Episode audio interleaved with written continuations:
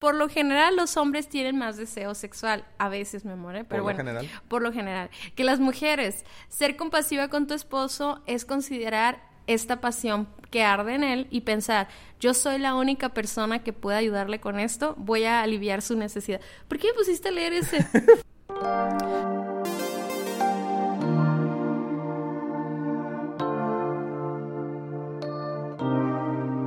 Hola, ¿cómo están? Yo soy Cintia y aquí está conmigo Daniel Osuna y esto es Indivisibles Podcast. ¿Cómo estás, Dani? Muy bien, Cintia, súper contento porque nos acaba de llegar un mensaje, Cintia, de, de Perú, de alguien que empezó a escuchar los podcasts y dice que están bien padres, que se los recomendó a sus amigas y que le encantaron a sus amigas.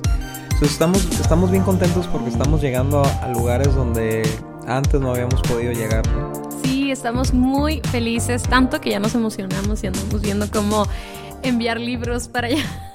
Sí, la verdad Pero es bueno. que, digo, es, es increíble cómo, cómo Dios nos ha permitido llegar a lugares insospechados, ¿no? Para nosotros y, y ver que está haciendo impacto el proyecto de Indivisibles, Indispensable y la guía de noviazgo alternativo, ¿no?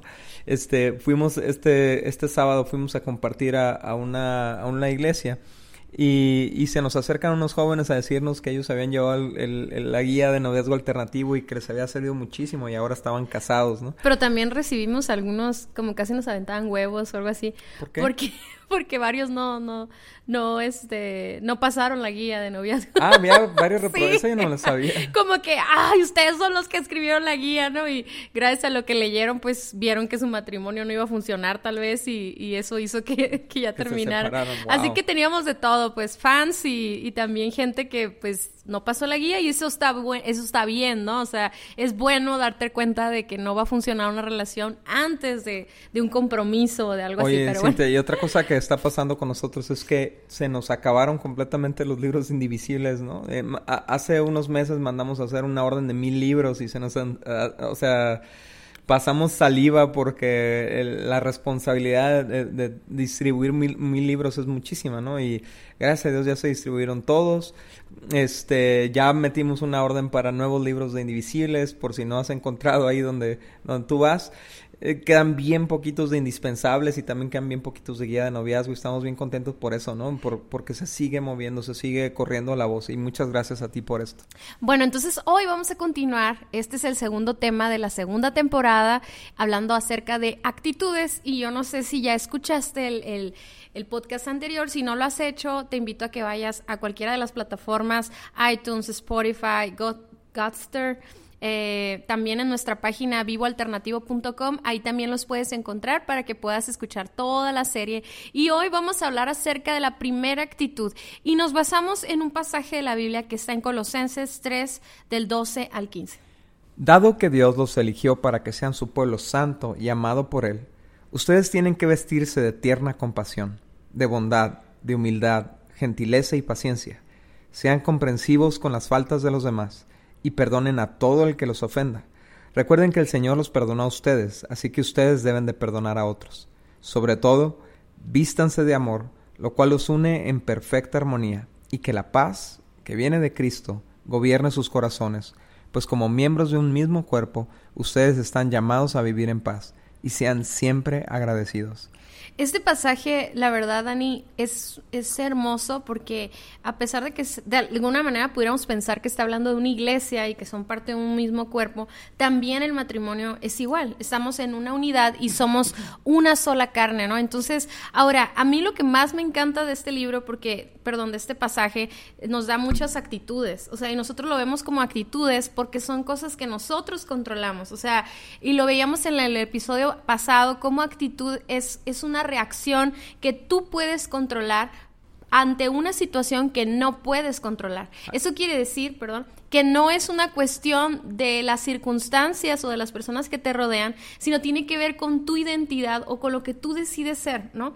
Porque aquí está diciendo, porque fuiste escogido, porque eres miembro de este, de este cuerpo, ¿no? Sí, me encanta eso, ¿no? Que dice, porque ustedes son mi pueblo santo, dice Dios, ¿no? O sea, santo significa apartado, significa diferente, ¿no? Y, y la verdad es que platicamos, ¿no? E- En esta conferencia que dábamos la semana pasada, cómo, cómo la mayoría de nosotros queremos vivir diferente, queremos queremos no repetir las mismas historias que vimos en la casa de nuestros padres, pero la, bronca con las actitudes es que son heredables, ¿no? Las, nos las llevamos a nuestra nueva familia y repetimos las, las actitudes. Entonces Dios, Dios nos está diciendo, si tú quieres vivir diferente, vístete con actitudes diferentes, ¿no? Y empieza a dar esta lista de actitudes, que es las, las, las, que vamos a estar viendo las próximas semanas, pero hoy vamos a empezar con una que consideramos importantísima, que es la compasión.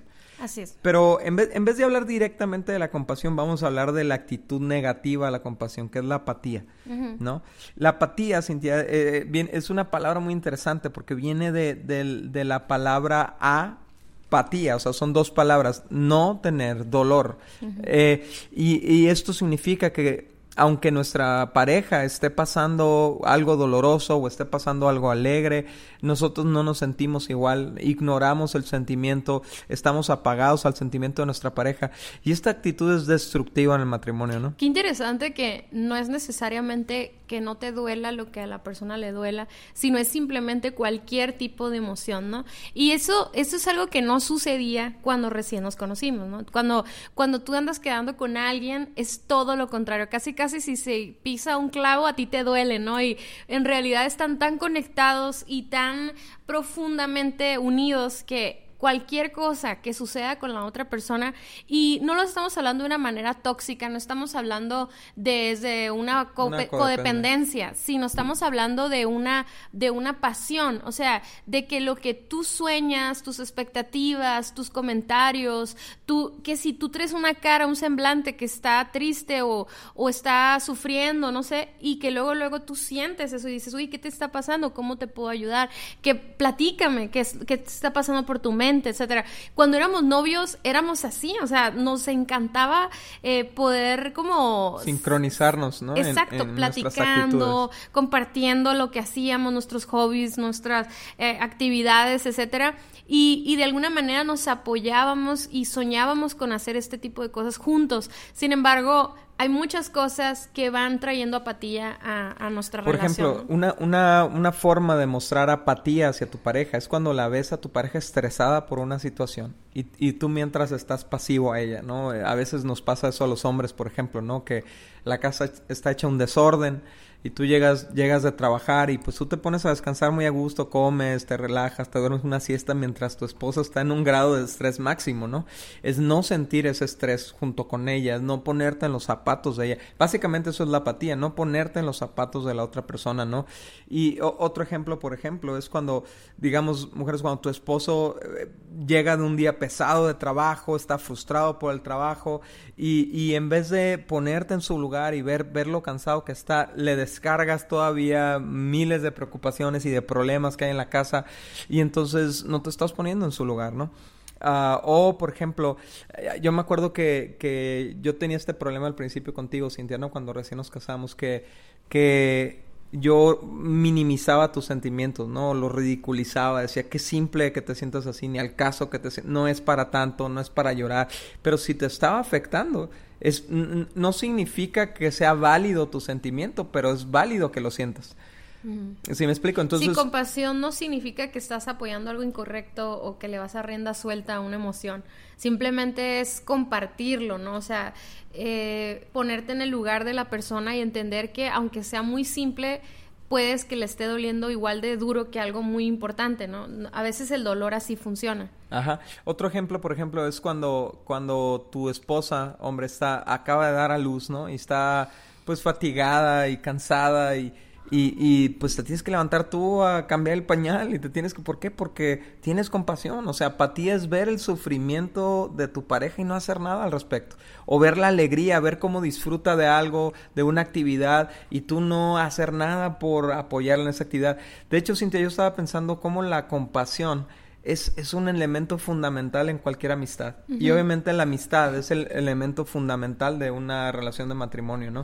Uh -huh. Sí, fíjate que eh, ahorita que estabas diciendo eso, estaba pensando cómo, cómo eso es tan, tan como te lleva a enamorarte de nuevo de tu pareja. O sea, es algo, a veces nosotros podemos pensar, ay, no me ayuda, no fue, no, no, le, no le importo, o sea, y a veces lo puedes confundir con flojera o cansancio o lo que sea, pero qué, qué importante es que entendamos hoy que es una actitud. O sea, ahora, yo digo, yo sé que ahorita vamos a hablar de eso, ¿no? Pero vamos a hablar de dónde viene esa apatía, porque a veces también sucede que por mucho tiempo uno de los dos fue compasivo con el otro, pero luego la misma apatía del otro o, o la falta de interés o de valor a esa compasión este, o incluso sentirlo como que estaba invadiendo un espacio propio, no sé, algo así, puede llevar a que esa compasión se convirtiera en apatía, ¿no? Yo creo que muchas veces también la, apatía surge de, una herida, ¿no? O sea, cuando, cuando nuestra pareja nos hiere,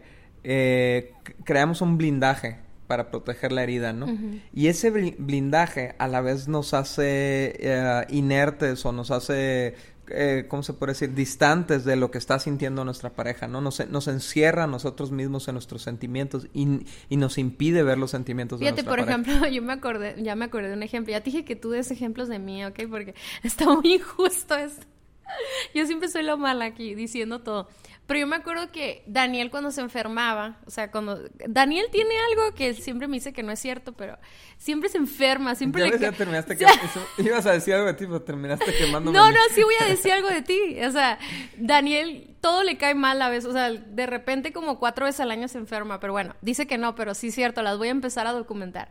El punto es que al inicio cuando Daniel se enfermaba, yo quería estar con él. O sea, si hubiera sido mujer, le hubiera sostenido el cabello para que vomitara a gusto.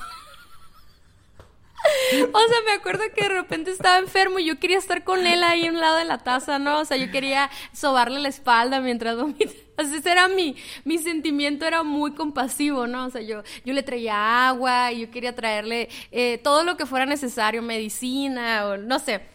Pero luego como que yo empezaba a ver que se enojaba, o sea, se enojaba o, como que me decía, mm, ahorita voy a salir acá, no sé, Dani no grita, ¿eh? De verdad, pero como que se molestaba como que sí, lo que con pasa Es, que es, bien interesante. Te sientes vulnerable, ¿no? Porque es el, eh, yo creo que es el momento más vulnerable de mi vida cuando estoy vomitando. Sí, ya sé, ya sé. Pero el punto, pero, espérate, espérate, pero lo que pasó, escucha, todavía no termino. Lo que pasó es que yo dije, bueno, entonces cada que se enferme Daniel, pues ya no lo voy a pelar, lo voy a dejar solo eh, en el cuarto, que él disfrute de su, de su día así, ¿no? recuperándose y todo. Pero me acuerdo que la última vez que se enfermó, de repente me dice como, chiquéame. Como que preocúpate por mí, ¿no? Es que ya acostado en la cama no tengo ningún problema que cuides de mí, pues el punto es ahí en el momento donde estoy hincado en el suelo. Entonces estuvo muy chistoso, pues porque porque yo fui apática a una situación que él estaba sufriendo, pero de alguna manera fue provocado por por por por, un, ajá, por un rechazo, no tanto rechazo, sino pues eh, malinterpretar, ¿no? Una situación donde tú te sentías vulnerable, pero que al final del día, yo cuando me he enfermado, a mí me encanta que Daniel se desvive por mí, me trae comida, me hace algo especial, va por medicina, o sea, porque de verdad esa es, una de las condiciones más vulnerables que tenemos nosotros, ¿no? Pero de igual manera sucede con una traición de una amistad, lo mismo sucede cuando estás emocionado por un proyecto, ¿verdad? Y que de repente llegamos y, nos vale, no nos importa. Y sí es importante, pues, identificar, identificar de dónde surgió esa actitud, porque ah, esa actitud es una de las más importantes. Digo, yo creo que a todos los podcasts vamos a decir que eso es muy importante, pero para mí se hace muy importante porque el hecho de estar compasivo hacia mi relación, pues es lo que me da la energía para, para dedicarle tiempo a otras áreas, ¿no? O sea, y, ser intencional en muchas otras cosas, aún aunque no las sienta, aún aunque no las pueda controlar, pero yo sí puedo controlar mi actitud hacia, hacia lo que yo siento por ti, ¿no? Exacto. Entonces fíjate lo que dice Romanos 12, 15, Cintia. Dice, alégrense con los que están alegres y lloren con los que lloran. Y esta es la definición perfecta de compasión. ¿No? Celebrar junto con los que celebran, llorar junto con los que lloran, ¿no? Entonces nuestra pareja todo el tiempo está teniendo motivos para celebrar y, y para llorar, o sea, eventos ocurren y, llorar, digo, eh, es una extensión de la palabra, pero puede ser estar cansado, sufrir, dolerse, no sé, qué sé yo, pero el chiste es de que hay que compartir las, las buenas emociones y hay que compartir las malas emociones. Fíjese que a veces, a veces, este lo único que necesitas es que te abracen y te digan, aquí estoy contigo, no, no estoy solo. Y hace unas semanas, como que yo tuve unas, em, unos, unos emociones bien, bien difíciles, o sea, muchos pensamientos que yo estaba luchando con ellos, o sea, no quiero decir que estaba así muy hundida en una depresión o algo así. Pero sí, sí, sí me atacaron muchos pensamientos y cuestionándome varias cosas de mi vida. Me sentía un poco triste, me sentía desanimada. Y fíjense, es bien chistoso porque yo siempre estoy alegre, yo siempre, ¿verdad, mi amor? O sea, yo siempre estoy contenta, me encanta bromear, me encanta reírme. Entonces, como que de repente a veces las personas como yo no sabemos lidiar con la tristeza. O sea, como, como mejor si una persona tiene momentos así muy seguido, pues es fácil, ¿no? Entonces, ah, pasé así varias semanas en las que pasó un día. Y todas las mujeres que me escuchan sabrán que hay unos días en el mes, ¿no? Que te sientes así down y quieres comer muchos chocolates y cosas así. Pero yo estaba así, yo estaba en esa postura como ahorita se me va a pasar, mañana se me va a pasar, mañana se me va a pasar. Pero luego empezaron a pasar más días y más días y no se me quitaba esa, esa ah, como tristeza profunda, así bien raro. Total que, que, yo me sentía muy sola porque no sabía a quién platicarle, no sabía que, sentía que todo lo que salía de mi boca era negativo y, eran juicios y, no me soportaba ni a mí misma, ¿no? Y, hubo un momento en que yo estaba acostada y, estaba así como sin ganas de hacer nada y de repente Daniel se acostó enfrente de mí y, me dice, no estás sola. Ay, no, muchas ganas de llorar. O sea, me, me dijo exactamente lo que yo necesitaba que me dijera, que era, no estás sola, yo estoy aquí contigo, vamos a pasar por esto. Y, y para mí eso, eso fue, ay no, Daniel, o sea, me quebró pues. Y a pesar de que me quebró y a pesar de que lloré y todo, no me quitó la tristeza, sin embargo, me quitó la idea de que yo estaba sola. Y pasaban los días y los días y no se me quitaba tampoco, pero tú estabas ahí y de repente yo estaba en la cocina y llegaba Daniel y me abrazaba o, me compraba algo como un, no sé, algo de comer, no sé. Y es, esa ese compañerismo yo creo que es la idea de Dios hacia, hacia el matrimonio, ¿no? Gracias a Dios, bien padre, porque un día me levanté y le conté algo, a Daniel le platiqué algo y luego me sentí tan aliviada de platicárselo porque a lo mejor eran mis ideas fuera de orden que necesitaba como que tú me escucharas sin tratar de resolver mi situación, ¿no? Porque muchas veces los hombres hacen eso, ¿sí, o no? Entonces, cuando se lo dije, así, en cuanto se lo dije, fue como si todo se hubiera resuelto. O sea, el puro hecho de tener una persona con quien yo pudiera sin ningún juicio, sin ninguna, ninguna otra agenda más que hablarlo y explicarlo. Y lo expliqué y así fui libre.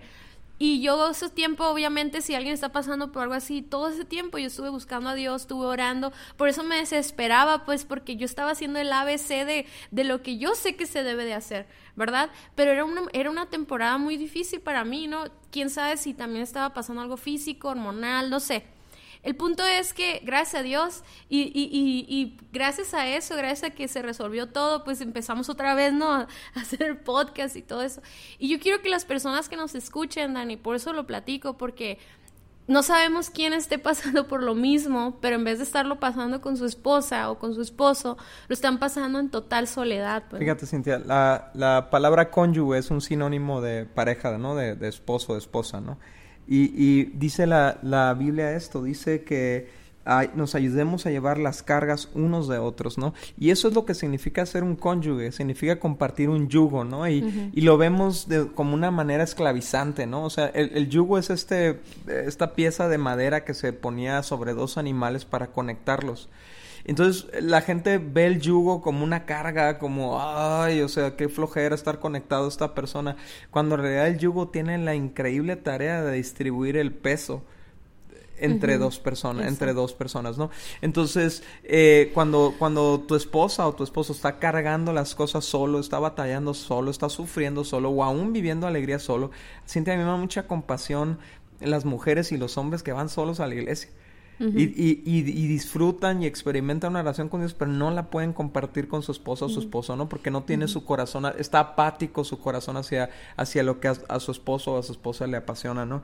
Entonces aquí en Gálatas 6.2 dice, ayúdense a llevarse los unos las cargas de los otros y obedezcan de esta manera la ley de Cristo. Y eh, eh, cuando tú le tomas las cargas de tu esposa y te las pones encima, estás siendo compasivo, estás conectando a los niveles más profundos emocionalmente, ¿no? Porque como dice Cintia, es cuando tu pareja ya no se siente sola, ¿no? Y se siente una conexión, tanto, yo lo he sentido tanto en los momentos difíciles, lo he sentido cuando nacieron mis hijas, lo he sentido en las alegrías más enormes. Por ejemplo, Daniel y yo hace unos años organizábamos un festival de música con nuestro grupo de jóvenes y o sea, ay no, o sea, así como me da tristeza, o no, no me da tristeza sinceramente, sino me dan ganas de llorar porque soy mujer. Así como me dan ganas de llorar de pensar en los momentos difíciles que hemos pasado juntos, igual me dan ganas de llorar y me llena de emoción recordar los mayores, los mayores éxitos, ¿no? Los mayores, eh, por ejemplo, en ese momento cuando, fue, cuando planeábamos el festival de música, no dormíamos platicando y soñando y organizando y todo, y, y eso nos unía muchísimo también cuando fracasaban las finanzas del festival también llorábamos juntos. Pero bueno, al final del día nos divertíamos muchísimo y, veíamos a los jóvenes y luego nos volteábamos a ver y era como, we did it, así, y, hemos hecho tantas cosas juntos. Y, y yo creo que muchas parejas nos ven y, y, este y admiran eso de nosotros y no saben lo que cuesta, pues, porque cada quien tiene sus propios sueños, cada quien tiene sus propias expectativas de vida y de todo, pero es todo un reto el poder tener esta actitud de dejar nuestra nuestra parte individual no para dejarla y no hacerla, sino también porque es más valiosa la unidad y es más valioso lo que podemos hacer juntos. Ahora, obviamente con este tema estamos hablando de que hay veces que hay que, unirnos al plan de nuestro esposo o a veces nos va a tocar a ellos unirse a nuestro plan, a nuestra idea, a nuestro sueño, ¿verdad? Pero no hay nada mejor, de verdad se los digo, que cuando unimos nuestros sueños y podemos ir corriendo juntos hacia una misma meta, ¿no? Cintia, en, el libro pusimos una lista de ejemplos que, que, tanto para el hombre como para la mujer te pueden ayudar a ser más compasivo con tu pareja, ¿no? Porque la verdad es que el, el hombre recibe compasión de una manera muy distinta a la mujer, ¿no? Como el caso que mencionabas ahorita del, del, vómito. Gracias. Este, pero, y la mujer también recibe una manera muy distinta la compasión al hombre, ¿no? Entonces, por, eso ponemos esos ejemplos. Que mira, si ya tienen el libro, pues estaría padre que fueran a revisarlos y ser intencionales esta semana en trabajar con tu actitud de la compasión, ¿no?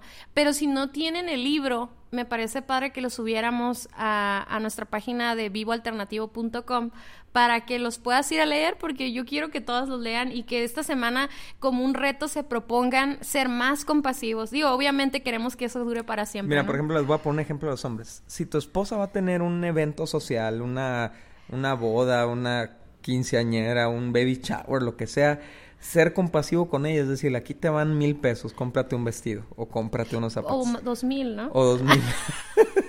bueno, dos más, más no, pues dependiendo de la región donde vivo. el vestido, los zapatos, el peinado, el maquillaje. Pues dos mil se pesos, hacen dos mil pesos. Entonces, y ahí te va un, ejemplo para las mujeres. No, ese no, no necesitamos, mi amor. Eso yo creo. A ver, ahí, te va. Lee este para que se te quite. Ah, ok. Dice, por lo general los hombres tienen más deseo sexual. A veces, me amor, pero por bueno. Lo general. Por lo general. Que las mujeres, ser compasiva con tu esposo es considerar esta pasión que arde en él y pensar, yo soy la única persona que puede ayudarle con esto, voy a aliviar su necesidad. ¿Por qué me pusiste a leer ese? pues para que Yo soy muy compasiva. Ya sé, yo no digo que...